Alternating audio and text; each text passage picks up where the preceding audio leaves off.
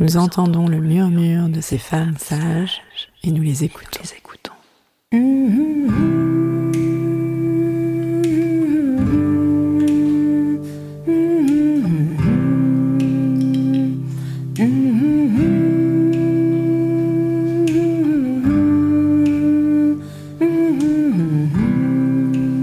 Elles sont gynécologues, sages-femmes, ostéopathes, psychologues, historiennes, toutes œuvrent à leur façon en faveur d'une prise en charge globale de la santé des femmes.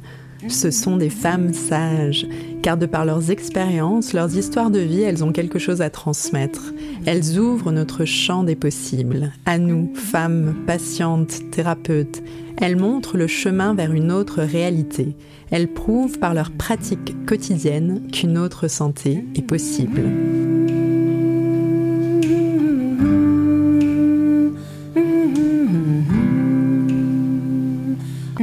En charge dans le domaine de la santé des minorités sexuelles demeure fragile. Selon une enquête sur la santé globale des lesbiennes, gays, bi, trans et intersexes, une personne LGBTI sur deux s'est déjà sentie discriminée dans le cadre de son parcours de soins. Ces inégalités affectent particulièrement les femmes ayant des relations sexuelles avec des femmes, qui se retrouvent souvent dans des situations vulnérables et exclues des politiques de santé. Alors pour en parler aujourd'hui, j'ai le plaisir d'accueillir Camille Béziane hein, de l'association suisse Les Chlamydias. Camille, donc tu as cofondé l'association en 2008 pour sensibiliser sur la santé sexuelle des femmes donc, qui ont des relations sexuelles avec des femmes. Et alors lorsqu'on a préparé euh, cette émission, donc je t'ai expliqué que j'étais n'étant pas experte euh, du sujet, il ne fallait pas hésiter à me reprendre car je ne souhaitais pas utiliser de mauvais termes ou encore avoir un discours, qui ne serait pas suffisamment inclusif. Et c'est là que tu m'as parlé de posture. Tout à fait. Bonjour Géraldine, tout à fait. En fait, euh, ce qui me paraît important, c'est de parler d'où on vient, c'est-à-dire d'avoir un point de vue situé. Par exemple, moi, je suis pas experte des situations de racisme. J'ai la peau blanche, je suis pas discriminée en raison de ma couleur de peau. Donc, c'est-à-dire que si je vais intervenir auprès d'un public sur les questions de discrimination, je vais expliquer, euh, comment dire, dans quel champ je, suis actif, active. Euh, D'ailleurs, j'en profite pour expliquer que j'utilise les pronoms masculins et féminins parce que je m'identifie comme personne non binaire. Et euh, je vais aussi dire quelles sont mes limites, de façon à ne pas adopter une posture d'expert sur des questions que je ne maîtrise pas, et de façon à aussi avoir une posture humble en expliquant que, euh, en fait, les personnes qui sont dans la salle ont peut-être une bien meilleure expertise que moi. Ce que je constate sur le terrain, c'est qu'il y a énormément de professionnels qui n'osent plus parler, qui n'osent plus s'exprimer, s'exprimer sur les questions d'orientation sexuelle et d'identité de genre, parce que ces personnes ne sont pas issues des minorités sexuelles et que ces personnes chaque fois me disent mais comment je peux faire? Je dois dire il, je dois dire elle, je dois dire yel. Euh, comment je peux me débrouiller? Il y a des personnes qui sont trans, il y a des personnes qui sont intersexes, il y a des personnes qui sont non binaires. Et moi, ces questions me dépassent complètement. En plus, bah, je suis une personne cisgenre hétéro et, euh, et voilà, je me sens pas du tout concernée. Et à chaque fois, je leur propose en fait d'expliquer d'entrée de jeu euh, quand ils et elles interviennent devant un public euh, quelles sont leurs limites et sur quelle sur quelle thématique ils vont pas pouvoir se positionner de façon à ce que en fait les personnes en face ou la personne en face puissent avoir conscience du fait que ces personnes n'abordent pas une, une posture qui pourrait être euh, envahissante ou qui pourrait ne pas être en fait bien située. Mhm. Merci beaucoup. Et alors, justement, peut-être, j'en profite pour préciser à ce moment-là hein, qu'on parlera pour cet épisode euh, des femmes cisgenres, donc pour lesquelles le genre ressenti correspond au, sexe assigné à la naissance. Euh, alors, les personnes transgenres et intersexes que, tu, as mentionné aussi rencontrent bien entendu des inégalités hein, et des spécificités de santé propres, mais qu'il faudrait certainement euh, détailler dans une autre analyse. OK? Oui, oui, tout à fait. Et je pense que ce serait vraiment intéressant de pouvoir euh, parler de ces, euh, de ces deux publics cibles, donc les personnes transgenres et les personnes intersexes, euh, en montant ou en pointant notamment le fait qu'il y a très peu de données les concernant et que donc il est assez difficile de cerner les enjeux qui peuvent les concerner, même si on a de plus en plus d'enquêtes qui sont menées par des personnes concernées ou par des personnes qui s'intéressent à ces publics cibles et on peut espérer que dans les dix prochaines années, on arrivera à avoir un état des lieux qui se fonde sur des données quantitatives. Mhm. Donc éventuellement un, épisode du podcast euh, sur, euh, sur cette thématique-là spécifiquement. Alors peut-être pour commencer en termes de terminologie, euh, donc un, point, donc les femmes ayant des rapports sexuels avec des femmes, donc on utilise l'acronyme FSF, c'est ça? Et pourquoi ce choix de, de terminologie? En fait, l'acronyme FSF est celui qui est consacré en santé sexuelle. Avant, on parlait de femmes lesbiennes, mais on s'est rendu compte qu'il y avait des femmes qui avaient des rapports sexuels avec des femmes qui, de facto, euh, ne se reconnaissaient pas par lesbiennes, soit parce qu'elles considéraient que c'était une injure, soit parce qu'elles considéraient que c'était un thème qui était devenu désuet, qui était ringard et qui désignait des femmes plus âgées. Je, je parle notamment au, du positionnement des femmes queer, qui sont souvent des femmes plus jeunes, et donc qui voulaient se distancier euh, du terme lesbienne. Alors, bien sûr, hein, il y a toute une posture politique par rapport à ce terme lesbienne. Il y a des personnes qui se le réapproprient, hein, toujours cette euh, dynamique des minorités de se réapproprier l'injure pour la réinvestir et puis pour pouvoir porter euh, des, des demandes politiques. Mais de facto, euh, pragmatiquement, pour arriver à savoir de qui on parlait sans évincer qui que ce soit, on s'est dit qu'on allait, en fait, enfin, je dis on, c'est ce que ce qu'on fait les experts en santé sexuelle, et puis nous, on leur a emboîté le pas. On allait parler des femmes ayant des rapports sexuels avec des femmes, c'est-à-dire finalement de, de, décrire ce qui se passe, quoi, ce qui se passe dans le lit. Après que la personne se dise lesbienne, queer, bi, pan, c'est égal. Ça, c'est après euh, une question d'autodétermination. Mais ce que j'aimerais aussi dire là, c'est que euh, s'il y a des personnes qui se sentent concernées par ce qu'on va dire aujourd'hui et qui se considèrent pas comme FSF parce qu'elles sont des personnes non binaires, parce qu'elles sont des hommes trans, évidemment qu'elles sont plus qu'invitées à écouter l'échange et que évidemment que l'échange se veut le plus inclusif. Simplement, pour des questions de facilité, pour des questions de langage, je préférerais qu'on parle de FSF parce que sinon on risque de se mêler les pinceaux ou alors on risque d'avoir des phrases improbables en disant euh, oui alors là le propos concerne toutes les femmes, toutes les personnes nées avec une vulve et un vagin, ce qui risque d'être un petit peu difficile à l'écoute. D'accord.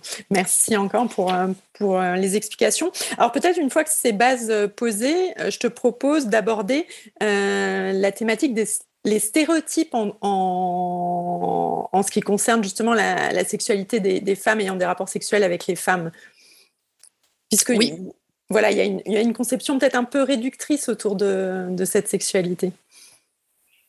Tu, tu, avais mis dans le, texte que tu m'as envoyé au préalable la question de l'impensée sociale. Je trouvais que mhm. c'était très intéressant de partir mhm. de là.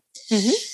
Euh, comment dire, si on veut essayer de trouver une production euh, vidéo montrant deux femmes qui ont des rapports sexuels ensemble, on risque très vite de tomber sur euh, des productions pornographiques. Alors bon, personnellement, je, je, comment dire, je ne juge pas la, la pornographie, c'est une production, c'est une production fictionnelle comme une autre, enfin fictionnelle, tout dépend. C'est une, c'est une production, on en fait des tonnes, c'est une production qui donne des choses à voir. Simplement, euh, quand on a deux femmes à l'écran qui se donnent du plaisir, généralement, le public visé est, constitué majoritairement d'hommes hétéros. Et c'est là où il y a un problème, c'est que c'est finalement euh, pas des, productions qui sont à l'attention des femmes concernées, des femmes ayant du sexe avec des femmes qui, par exemple, voudraient voir de la pornographie pour, euh, pour se faire plaisir, pour avoir des sensations, pour faire des choses. Et c'est là où c'est un petit peu embêtant, c'est que c'est finalement une sexualité qui est instrumentalisée pour le plaisir euh, d'hommes hétérosexuels qui pourraient s'imaginer euh, un trio, qui pourraient trouver ça très émoustillant, mais qui finalement euh, évince les personnes qui sont représentées à la caméra et ce qui les objective en fait de façon assez crasse. Puis en fait, on passe d'un extrême à l'autre. Euh, en fait, d'un côté, elles sont hyper sexualisées, elles sont objectivées, et d'un autre côté, finalement, on considère qu'elles font rien dans le lit puisqu'il n'y a pas de pénétration de pénis dans un vagin. Donc euh, c'est un petit peu le, le, grand paradoxe parce que à partir du moment où c'est une sexualité euh, non pénétrative, et là je le répète, euh, il s'agirait d'une pénétration pénovaginale, on considère qu'en fait, il n'y a pas de risque. Et donc, euh, les personnes concernées vont enregistrer parce qu'il n'y a pas de discours de prévention en santé sexuelle. On reviendra dessus après. Hein, J'ai vu mhm. dans les questions que tu, que tu m'as envoyées au préalable. Euh, à partir du moment où elles n'ont pas l'impression qu'il y a du risque parce que on dénigre leur, sexualité dans une perspective finalement assez lesbophobe, de facto, euh, c'est des personnes qui vont elles-mêmes sous-estimer leur sexualité. Et quand on regarde un petit peu les questions que les jeunes femmes ou les jeunes personnes avec vulve posent à propos de la sexualité, c'est assez clair qu'on voit qu'il y a quand même euh, tout un engrenage normatif à déconstruire, à savoir, elles vont poser la question, est-ce que si on s'est juste caressé, c'est un rapport sexuel? Est-ce que si on a juste pratiqué du sexe oral, c'est un rapport sexuel? Donc on voit qu'en fait, le fait d'appeler ça souvent des préliminaires, des jeux, euh, d'avoir en fait des termes qui diminuent ce qui, la pratique en elle-même, ça fait que les personnes enregistrent qu'elles n'ont pas vraiment des rapports sexuels complets, donc dès lors qu'elles n'ont pas de risque de se transmettre des IST entre elles. Et puis c'est aussi le fait qu'elles se sentent euh, toujours dans une sexualité qui n'est pas complète. C'est-à-dire qu'elles peuvent, peuvent le ressentir elles-mêmes dans leur vie sexuelle comme quelque chose de complet, mais elles savent que quand elles l'expliquent à l'extérieur ou quand elles se le formulent, elles, elles, euh, elles en parlent comme quelque chose qui serait un peu plus amoindri par rapport à une sexualité pénétrative avec un homme. Et ça, c'est vraiment le fait d'avoir une production des savoirs une production linguistique qui situe ces pratiques sexuelles dans un champ de qu'est-ce qui se passe pour préparer cette fameuse pénétration avec un pénis. Mmh Ok. Alors là, effectivement, tu, on, aborde justement, enfin, tu l'as un peu abordé, c'est-à-dire la question de l'accès aux soins, en fait. Hein. C'est un peu ce que tu dis, c'est-à-dire que parce qu'on observe un moindre recours, justement, euh, notamment pour les soins gynécologiques, ce qui est un peu l'objet du podcast hein, aujourd'hui. Et, donc, pour reprendre un peu ce que tu viens de dire, c'est qu'elles se sentent pas concernées aussi par les, les visites euh, gynéco? Est-ce que oui, tout à fait il y a la question de se sentir concerné ou pas. Ce qui se passe chez la plupart des personnes ayant une vulve, c'est qu'au moment de l'adolescence, il va y avoir une transmission qui va se faire par une personne féminine de la famille, généralement, statistiquement plutôt la mère, qui va expliquer en fait à son enfant, à partir d'un certain moment, qu'il va y avoir des règles, et plus tard, au moment où il y aura peut-être un petit copain, euh, bah voilà, qu'il faut se protéger, qu'il y a le risque des grossesses, euh, que le suivi gynécologique doit gentiment se mettre en place. Et cette transmission chez les FSF, elle peut avoir lieu, mais la FSF n'étant pas attirée par les garçons, enfin, on prend ce cas-là hein, en hypothèse, si elle est intéressée par les garçons, elle va aller chez le gynéco parce qu'elle voit que ça la concerne et parce qu'elle voit qu'elle risque de, de tomber enceinte si elle n'a pas de moyen de contraception d'une façon ou d'une autre, ou si euh, ou qu'elle risque de contracter des IST. Par contre, elle a aucun discours qui lui dit si jamais tu as une petite copine, alors bon, au niveau contraception, tu n'auras pas besoin de contraception, enfin de, de pilules à visée contraceptive ou de moyens de contraception à visée contraceptive. Peut-être tu auras besoin d'une pilule pour une raison X ou Y, puisque certains, certaines ont recours à la pilule parce que parce qu'elles ont des problèmes de règles douloureuses, abondantes, parce qu'elles ont des problèmes d'acné. Mais pas, mais dans ce cas, c'est pas la visée contraceptive qui est qui est intéressante pour elle. Mais du coup, cette transmission-là, elle, euh, elle est complètement tronquée chez les FSF parce que elles vont se dire bon voilà, euh, je risque pas d'avoir d'enfants, donc bah, finalement le gynéco ça me concerne pas. Et c'est en fait ce qui passe à la trappe, l'information qui passe à la trappe, c'est qu'à partir du moment où il y a des organes génitaux reconnus comme féminins, il y a besoin d'un suivi gynécologique à partir d'un certain moment, qu'il y ait une sexualité ou non, et qu'elle soit avec des filles, des garçons, avec des personnes trans en fait, finalement, ça joue pas de rôle. Et donc, parce que cette information n'est pas transmise et parce que les formations en éducation sexuelle dans les écoles sont pas forcément toujours assez complètes à ce sujet, ces personnes, elles vont échapper euh, en fait au contrôle gynécologique ou avoir des contrôles moins fréquents. En Suisse romande, on a fait une enquête qui s'appelle Enquête FSF 2019, dont on a traité les résultats en fin d'année dernière. Et lors de la publication de ces résultats, on a constaté que sur nos 409 répondantes répondants, on avait 28% euh, qui n'avaient pas de suivi pour, sa santé sexuelle ou pour leur santé sexuelle. C'est quand même un chiffre énorme, sachant qu'on avait 75% des répondants, donc 75%, qui avaient entre 20 et 40 ans. Donc des personnes euh, qui sont quand même à un âge où on est plutôt sexuellement actif, sachant que la majorité avait une, moyenne de répondre de, de partenaires sur les deux dernières années de deux partenaires. Donc on est face à des personnes qui des fois aussi changent de partenaire.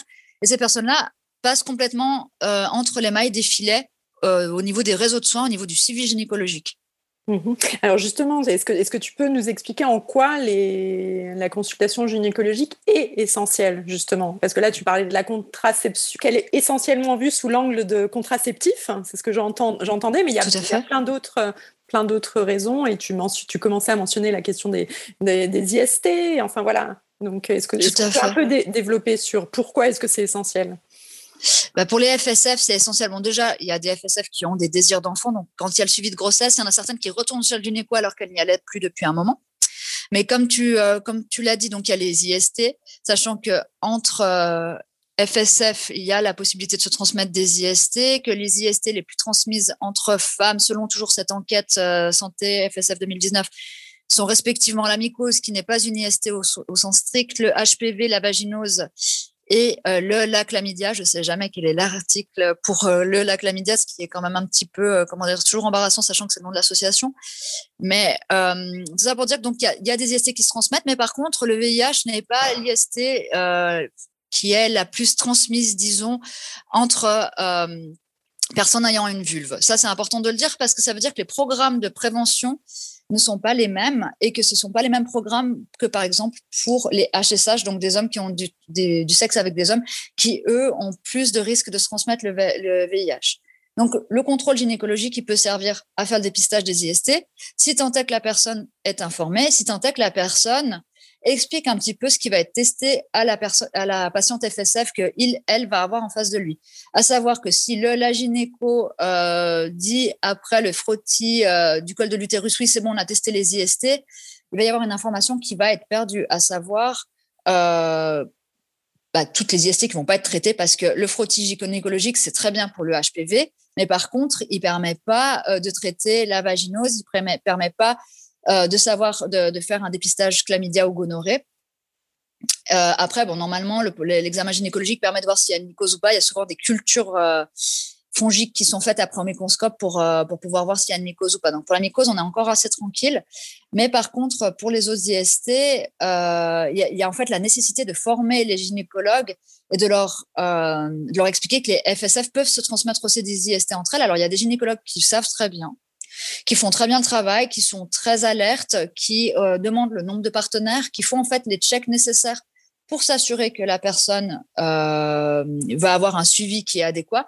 Et puis, il y a celles et ceux qui n'ont pas reçu l'information, qui pensent savoir et puis qui vont improviser. Donc, là, c'est déjà un petit peu plus gênant parce que ces personnes vont peut-être plus ou moins bien improviser.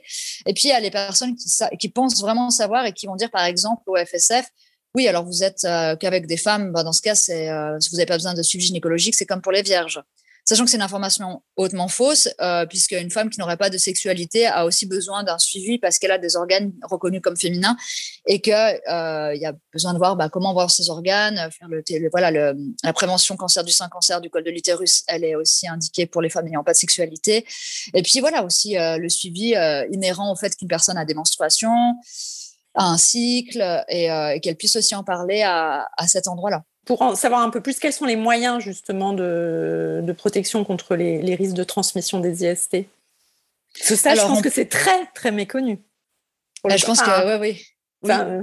De, mon côté, ça l'était, c'est sûr, mais euh, je parle par rapport même à un public justement de femmes ayant des relations sexuelles avec des femmes. Est-ce que c'est est-ce que c'est connu, pas connu? Alors, euh, les femmes qui ont du sexe avec les femmes font comme toi, savoir font des recherches mhm, pour se mhm. documenter sur le sujet et mhm. après euh, envoient des papiers ou, ou, ont des échanges avec d'autres personnes où elles disent oui et la digue dentaire? Et là, moi, je veux dire, je suis très très happy parce que je me dis oh, génial, la digue est là parce que personne ne connaît cette fameuse digue dentaire. Cette digue dentaire, en fait, c'est une sorte de carré de latex qui se met sur la vulve et qui permet d'avoir du sexe euh, oral à moindre risque parce que euh, il y a en fait une barrière de protection entre la muqueuse de la bouche et la muqueuse génitale au niveau de la vulve.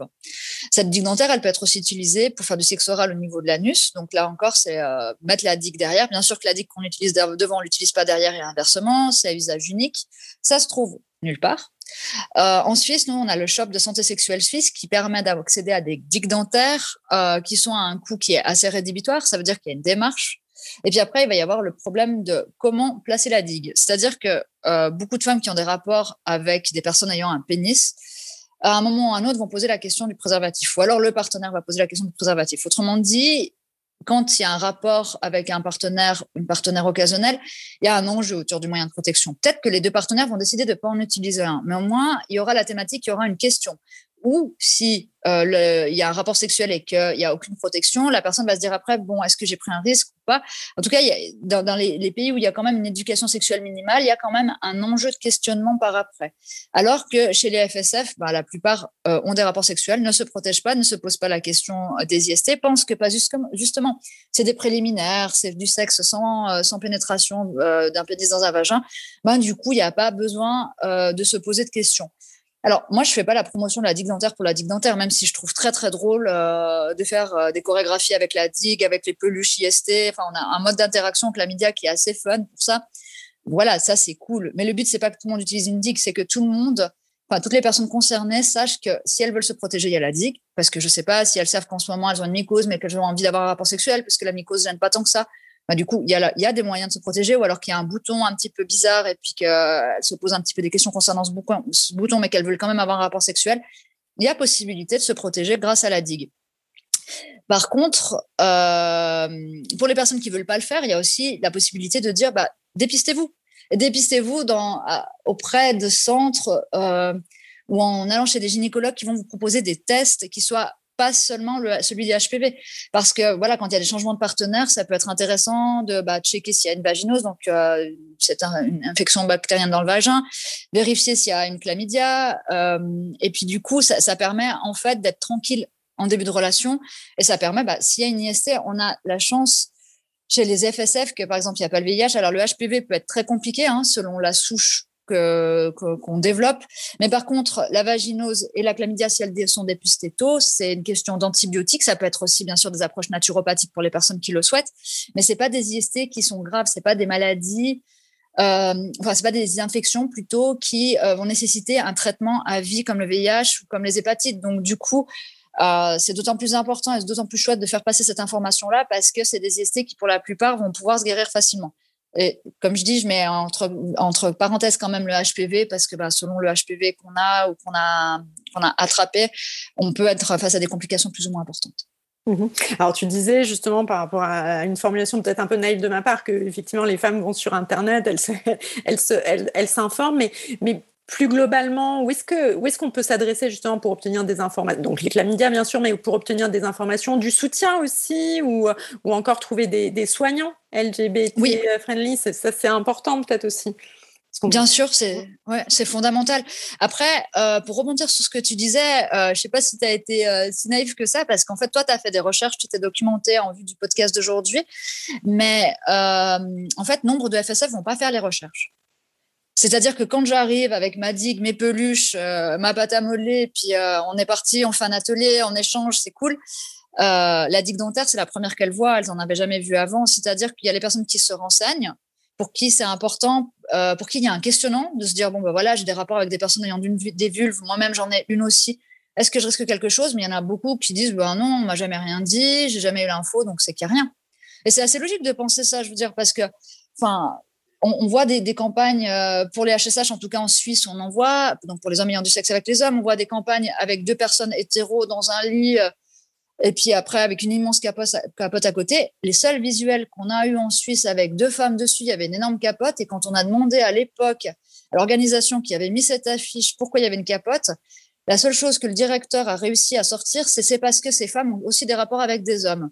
Et j'étais là. Alors de nouveau, les FSF sont réduites à des personnes qui ont des relations sexuelles avec des hommes. C'est-à-dire qu'elles n'ont pas de sexualité propre entre femmes et elles sont intéressantes du point de vue de la prévention que quand elles ont des rapports sexuels avec des personnes ayant des pénis. Alors c'est une réalité que certaines FSF ont des rapports avec des hommes. Ça, c'est tout à fait vrai. Il y a des personnes bi, des personnes pan, des personnes qui ne veulent pas se définir, mais qui ont quand même de facto des rapports sexuels avec des personnes ayant des pénis. Mais euh, il y a aussi des FSF qui ont que des rapports euh, entre femmes ou entre personnes ayant une vulve, donc avec des hommes trans éventuellement aussi, ou avec des femmes trans aussi. Et euh, pour elles, du coup, il n'y a pas de discours visible. Donc forcément que les personnes qui ont pas le temps de s'interroger sur ces questions-là, qui n'ont pas forcément, comment dire, l'accès à l'information ou la, vont pas la chercher, vont pas avoir l'info. Pour répondre à ta question, déjà, j'aimerais juste revenir vite fait sur les moyens de protection. Donc, il y a la fameuse dentaire qu'il fallait placer dans ce podcast parce que sinon, on la placera jamais nulle part. Mais euh, il y a aussi les préservatifs internes et externes euh, mhm. sur, euh, sur, les, sur les objets sexuels, les sextoys qu'on prend utiliser, plus le fait d'utiliser un désinfectant adapté, sachant que nombre de personnes pensent qu'un savon, ça suffit à nettoyer un sextoy. Donc, mhm. Donc ça, ça peut être aussi un moyen. Oui, oui, tout à fait. Et donc de l'importance aussi des réseaux. Je parlais tout à l'heure justement des soutiens, des soignants euh, qui sont euh, formés, enfin en tout cas qui, connaissent le, sujet et qui peuvent euh, bien informer. Donc ça, il y a, tu mentionnais les centres de planning, bon, les associations, les centres de planning familiaux. Et j'ai cru lire qu'il y avait effectivement des listes de soignants qui se, d'ailleurs de soignants bienveillants de manière générale, hein, et aussi des soignants qui sont vraiment formés, puisque je, de ce qu'on avait aussi discuté il ou elle, soignant, soignante, peine à aborder la question, alors en général de la sexualité déjà, et euh, plus, plus, généralement de la question de l'orientation sexuelle avec leurs patients. Euh, quel, conseil, toi, tu aurais pour cette prise, enfin, oui, si on peut parler de pour cette prise en charge spécifique euh, pour, pour ceux personnellement qui, justement, les soignants qui écouteraient ce podcast, soignantes, et qui seraient, voilà, qui elles-mêmes se posent la question de la posture et, euh, qu'est-ce que, sachant que vous faites aussi des, des formations et qu'il y a certainement d'autres associations aussi qui font des formations, si je dis pas de, si, je me rappelle bien. Oui, oui, la, possibilité de recourir aux associations euh, qui sont sur le terrain et qui peuvent former les professionnels est définitivement une option. Ça permet d'avoir des personnes sur le terrain qui peuvent les renseigner. Ça permet d'avoir un échange et un dialogue. Enfin, nous, quand on intervient auprès des professionnels de la santé, puisqu'on a toujours les deux axes, on a l'axe où on intervient auprès des FSF pour la sensibilisation autour du plaisir féminin, autour de toutes les, thématiques qui concernent les, euh, les, sexualités. Et puis, on a l'axe où on intervient auprès des professionnels. Et puis, pour les deux axes, on élabore des outils de prévention et de sensibilisation qui permettent Enfin, des guides qui permettent d'avoir les informations après sur papier ou sur vidéo. Vous intervenez euh, que, par exemple, les chlamydia, je suis curieuse, vous, intervenez certes en Suisse, hein, mais vous intervenez aussi euh, dans les pays limitrophes, je pense pays francophones, la France. et... Vous intervenez, oui, mhm. On intervient en France, euh, en Belgique. Euh, on avait une intervention au Luxembourg avec le Covid, elle a sauté, mais du coup, c'est aussi un pays francophone dans lequel on peut aller. Et puis, euh, on intervient aussi un petit peu en Suisse allemande, puisque je, peux intervenir dans cette langue-là aussi, puisqu'on habite en Suisse et que, en fait, la langue majoritaire, on dirait pas comme ça, mais c'est quand même plutôt l'allemand, voire le suisse allemand. Mais du coup, oui, il y a la possibilité d'avoir recours à nos services s'il n'y a pas d'association locale qui qui peut satisfaire la demande.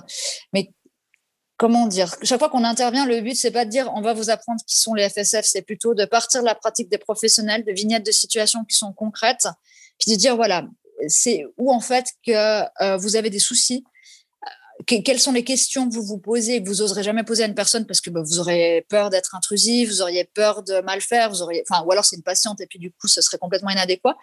Et puis à partir des questionnements, à partir des, euh, des limites euh, qui, qui, ont pu être vécues, de travailler ensemble pour voir bah, comment on peut faire ensemble. Nous on vous donne un peu des, des, des connaissances du terrain, des connaissances un petit peu quantitatives qu'on a avec les enquêtes, euh, les retours qu'on a des FSF, parce que ben, vu qu'on existe depuis un petit moment, on commence à en avoir quand même quelques-uns. Et puis, euh, de voir ben, comment vous voulez travailler la posture. Euh, c'est quoi qui vous pose, par exemple, il peut y avoir des problèmes, pas, des problèmes, mais des, incompréhensions par rapport à la non-binarité. quelles sont les questions que vous vous posez? Ça veut dire quoi? Est-ce que vous avez besoin d'avoir un exemple concret de ce que ça peut vouloir dire? Est-ce que c'est le problème du langage et vous avez du mal à adapter le langage? Et dans ce cas, vaut mieux dire je vais pas réussir à adapter mon langage parce que je suis voilà, c'est difficile pour moi, ça me met pas à l'aise. Donc, je vais dire il et des fois elle, et puis je vais pas aller plus loin. Mais en fait, tout le monde est, compris, quelle que soit la diversité des personnes en face. Il vaut mieux avoir cette posture-là plutôt que de faire un exercice superficiel et de pas être à l'aise. C'est-à-dire que pour chaque professionnel, c'est la question de bah, jusqu'où la personne peut avancer tout en se sentant dans sa zone de confort. Parce qu'en s'en éloignant trop, elle risque de pas bien intervenir et c'est risque de se sentir de l'autre côté. Puis surtout, elle risque de, de se sentir très mal vis-à-vis d'elle-même. Et c'est vraiment super dommage parce que après, toute cette énergie qui est déployée à essayer, par exemple, d'adapter le langage, bah, elle va peut-être pas être déployée à, euh, à ce que le professionnel ou la professionnelle est vraiment capable de faire, à savoir une anamnèse, un suivi, euh, des conseils. Donc déjà, bah, de, de, vraiment être clair sur les limites qu'on peut avoir maintenant, qui seront peut-être pas les limites de demain. On bouge. Hein. Je parlais pas de la même façon il y a cinq ans. J'espère parler encore différemment dans cinq ans. Euh, le fait de tendre la perche si on sent à l'aise, si on se sent à l'aise, c'est-à-dire euh, de poser la question avez-vous un ou une des, un ou une partenaire plutôt que d'avoir une posture hétéronormative et de toujours présupposer que la personne en face est hétérosexuelle. Il se peut que la personne ait des rapports avec les deux genres ou autres, mais si on lui pose pas la question, elle risque de pas oser le dire parce que c'est difficile de faire son coming out, ça demande du courage. Euh, le fait aussi de pas postuler que la personne parce que en face elle a un passing de garçon, elle a forcément une génitalité de garçon ou un passing de fille. Et je dis ça dans des termes très binaires pour être très simple elle est forcément une anatomie, une génitalité de fille, c'est-à-dire euh, de pas postuler que la personne en soi, en face de soi, est ce à quoi on l'a, on l'a, case dans laquelle on l'a mise. Et si c'est possible d'éviter de mettre des cases, même si les cases, ça aide quand même à la simplification. Euh, par exemple, de débarquer dans une salle d'attente où il y a eu préalablement un petit drapeau arc-en-ciel, ça permet de dire, ben voilà, vous êtes bienvenus. Ça fait aussi que les personnes, elles soufflent, les, les patientes et patients, elles soufflent déjà en salle d'attente en se disant, c'est bon, je peux lui dire que je suis avec une fille. Euh, cette personne, elle a dit qu'elle était OK, il y a le drapeau arc-en-ciel. Donc, euh, donc voilà, si la personne est réellement safe et qu'elle est sincèrement safe et qu'elle a une posture où euh, il y a justement une certaine humilité, de pouvoir aussi l'annoncer de façon à ce que les, les, patients de l'autre côté puissent se détendre. Et puis au moment d'aller chercher la personne en salle d'attente, par exemple, j'imagine le cas d'un homme trans chez le gynéco, où en fait le la gynéco arrive et puis se dit bon bah ça doit être le mari d'une des patientes qui attend que la patiente est terminée ou la patiente est aux toilettes et en fait va passer à côté, et puis il y a peut-être d'autres personnes dans la salle d'attente, et puis du coup il y a une sorte de confusion. Et ça, c'est parce que c'est complètement logique. Hein. C'est une question de statistique, c'est une question d'habitude, c'est une question de, euh, de la société dans laquelle on a évolué, dans laquelle on a grandi, qui est très binaire aussi. de se dire bah, peut-être que cette personne, en fait, euh, c'est la personne que je suis censée recevoir maintenant. Et, plutôt que de dire Madame, je sais pas quoi, de peut-être dire euh, bah voilà maintenant aujourd'hui j'ai rendez-vous, ou alors j'avais rendez-vous parce que souvent les professionnels sont en retard. Hein, je, enfin, non, je plaisante, c'est histoire de vous charrier un petit peu. Non, mais en plus c'est pas, c'est vraiment juste une blague gratuite. Je suis désolée. Euh, de dire bah voilà maintenant ou à 10h30 j'avais rendez-vous avec une personne qui est née le, le 11 avril. Ça, ça peut être un tips en fait pour éviter de genrer. La date de naissance, c'est généralement quelque chose, si on ne mentionne pas l'année avec qui, avec les personnes ne sont pas inconfortables et ça permet d'étendre un petit peu la personne en face qui se dit ah bah oui, bah 11 avril, c'est moi, c'est bon. Et puis on a évité le monsieur, le madame, le, euh, le truc qui, euh, qui, qui, qui, allait me gêner à fond. Et puis sur les questionnaires aussi d'entrée de jeu, quand il y a des questionnaires euh, qui sont donnés par la personne qui est au secrétariat médical, de justement faire passer des questionnaires où il y a monsieur, madame, autre, et puis d'être un petit peu préparé de façon à ce que bah, justement la personne puisse être à l'aise. Et puis aussi, je pense, peut-être pour le là professionnel, ça peut être une énorme surprise, surtout si c'est son premier patient trans, de se dire ah d'accord, ça va, ça va être différent que d'habitude, et de se dire bon, est-ce que je peux ou est-ce que je renvoie cette personne à un confrère ou une consoeur? C'est-à-dire de se dire bah si j'ai des limites par rapport à ça, je connais une super gynéco euh, qui, qui avec qui j'ai discuté en lui disant voilà. Euh, pour les lesbiennes, je sais que tu es super, j'ai des super retours. Est-ce qu'on peut t'envoyer des personnes trans? Elle m'a dit, il faut que je me documente. Laisse-moi du temps. Peut-être qu'un jour je le ferai, un jour pas. En attendant, je préférerais pas parce que je, je crois que je vais pas être la personne adéquate, je suis pas à l'aise. Et puis en fait, je vois pas quelle euh, réalité ça recouvre. Et, euh, et j'ai déjà tellement de jobs que j'ai pas le temps de me documenter comme je veux. Puis je disais là, mais moi je préfère dix fois un nom comme ça, qui en plus, euh, enfin, qui, qui m'explique en fait aussi le, le nom de façon à ce que est-ce que je, enfin, je, trouve très chouette. Elle aurait pu juste me dire non. Et en fait, elle a aussi argumenté. Je trouvais très, très chouette d'avoir cette confiance, cette confiance et c'est aussi cette vulnérabilité qu'elle a affichée. Je trouvais très, très courageux. Et puis après, je me suis dit, bah, bah super, une personne trans, on va trouver d'autres, d'autres euh, super professionnels à qui les envoyer. Ce sera très, très bien pour elle et pour eux. Mmh. Merci, c'était passionnant. Et ce que j'entends plus globalement, parce que j'imagine que c'est aussi ce que vous faites en tant qu'association engagée sur le sujet, parce que tu disais, c'est des problèmes de politique publique, de sensibilisation à, grande échelle, avec des données qui sont manquantes, et donc une prise en charge qui est, euh, voilà, qui est pas, qui est pas globale. Euh, donc je pense qu'il y a aussi du travail à faire euh, au niveau politique, voilà, pour pour une prise en charge véritablement complète, pour que tout simplement, voilà, on, on, on s'en occupe, qu'il y ait des formations, euh, que ce soit visible, voilà. Et que ça touche le public qui est concerné. Oui, puis de continuer justement à faire de la sensibilisation auprès des personnes concernées et auprès des professionnels qui souhaitent se former ou qui sont en formation de façon à ce que ces personnes-là sachent qu'il y a des enjeux spécifiques en fait à ces populations-là, comme il pourrait y avoir des enjeux euh, spécifiques avec des personnes ayant euh, le diabète, enfin vivant avec le diabète, vivant avec le VIH, vivant avec un handicap, et donc de, de, se dire bon bah il y a quelques informations à savoir. Nous, on a fait un mémo gynéco qui permet en fait au gynéco de rattraper un petit peu ce qu'il et elle auraient pu voir pendant une formation si la formation avait été inclusive. J'ose espérer que dans quelques années, bah, ce mémo gynéco, il sera chouette et ce sera vraiment un mémo en fait. C'est-à-dire qu'il portera bien son nom dans le sens où il rappellera des choses qui ont été vues et pas où euh, en fait il apprend beaucoup de choses aux personnes parce que ces personnes n'ont jamais eu l'information devant elles je, je, je, nourris un petit peu cet espoir pour le futur. Et puis, j'espère aussi que les personnes FSF euh, auront davantage dans les cours d'éducation sexuelle des informations qui leur permettent d'avoir une entrée dans la sexualité qui soit la plus chouette, la plus positive possible, qui euh, leur donne, comment dire, le sentiment d'avoir une vraie sexualité, quelle que soit leur pratique sexuelle. Et puis, tout en ayant bah, connaissance des enjeux qui peuvent se jouer et puis euh, des des choses auxquelles il faut faire attention et puis euh, des, euh, des, suivis qui sont nécessaires. Enfin, J'espère vraiment que dans, dans, quelques années, on pourra faire d'autres constats que ceux qu'ont dressé cette enquête FSF, euh, Santé FSF 2019 et que, euh, voilà, enfin, que l'inclusivité sera à, tout, en fait, à tous les niveaux et qu'on aura tous et toutes progressé et gagné en aisance avec elle. Merci infiniment, Camille. Merci à toi et merci au podcast. Les Femmes Sages est un podcast de Géraldine Grenet, réalisé par Mathieu Sisviller sur une musique originale de Noufissa Kabou et Emmanuel Simula. Retrouvez-nous chaque mois pour un nouvel épisode et d'ici là, prenez soin de vous.